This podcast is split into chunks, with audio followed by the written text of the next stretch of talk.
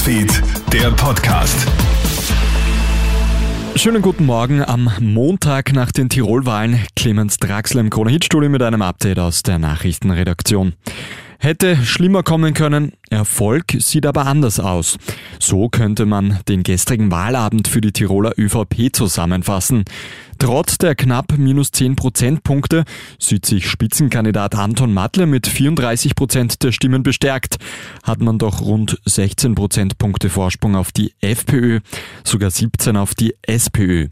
Auch wenn die Umfrageergebnisse weitaus schlechter ausgesehen haben, freuen kann man sich über das Ergebnis nicht, sagt Politikberater Thomas Hofer zu ATV. Das ist kein Erfolg. Äh, Punkt. Das ist so. Es ist einfach ein Minus von knapp 10 Prozentpunkten. Äh, und das ist natürlich für die Tiroler ÖVP zu wenig. Es ist mit Abstand das historisch schlechteste Ergebnis. Wenn es deutlich unter 30 gegangen wäre oder man sogar den Landeshauptmann eingebüßt hätte, na, das wäre wirklich das Katastrophenszenario gewesen. Aber was Positives ableiten kann man aus diesem Wahlergebnis wirklich auch nicht. Als wahrscheinlichsten Koalitionspartner sind Politikbeobachter derzeit die SPÖ. Auch Italien hat gewählt. Die postfaschistische Partei Brüder Italiens geht mit Giorgia Meloni als klarer Wahlsieger hervor. Gemeinsam mit Forza Italien und der Lega haben die Rechtspopulisten damit die Mehrheit in Italien. Das rechte Bündnis gilt als EU-skeptisch und tritt gegen die Russland-Sanktionen auf. EU-Abgeordnete sehen die Einheit der Europäischen Union vor einer neuen Belastungsprobe.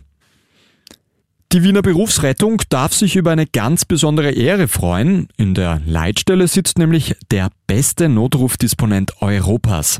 Klaus Steindl erhält letzte Woche die internationale Auszeichnung, weil er eine Familie per Telefon durch eine Hausgeburt geleitet hat. Es ist bereits die zweite große Auszeichnung für die Wiener Rettungsleitstelle innerhalb von zwei Jahren. Und Österreich verpasst gestern den Klassenerhalt in der Nations League Gruppe A. Mit einem Sieg gegen Kroatien hätte unsere Nationalelf ganz oben bleiben können. Am Ende reicht es aber nur für eine 1 zu 3 Niederlage. Österreich tritt im Vergleich zum Frankreich-Spiel zwar deutlich mutiger auf.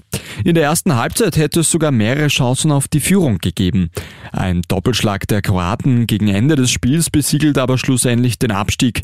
Kroatien gewinnt die Gruppe mit Frankreich Dänemark. Das war's auch schon mit einem kleinen Update. Ein weiteres folgt dann wieder am Nachmittag. Einen schönen Tag noch.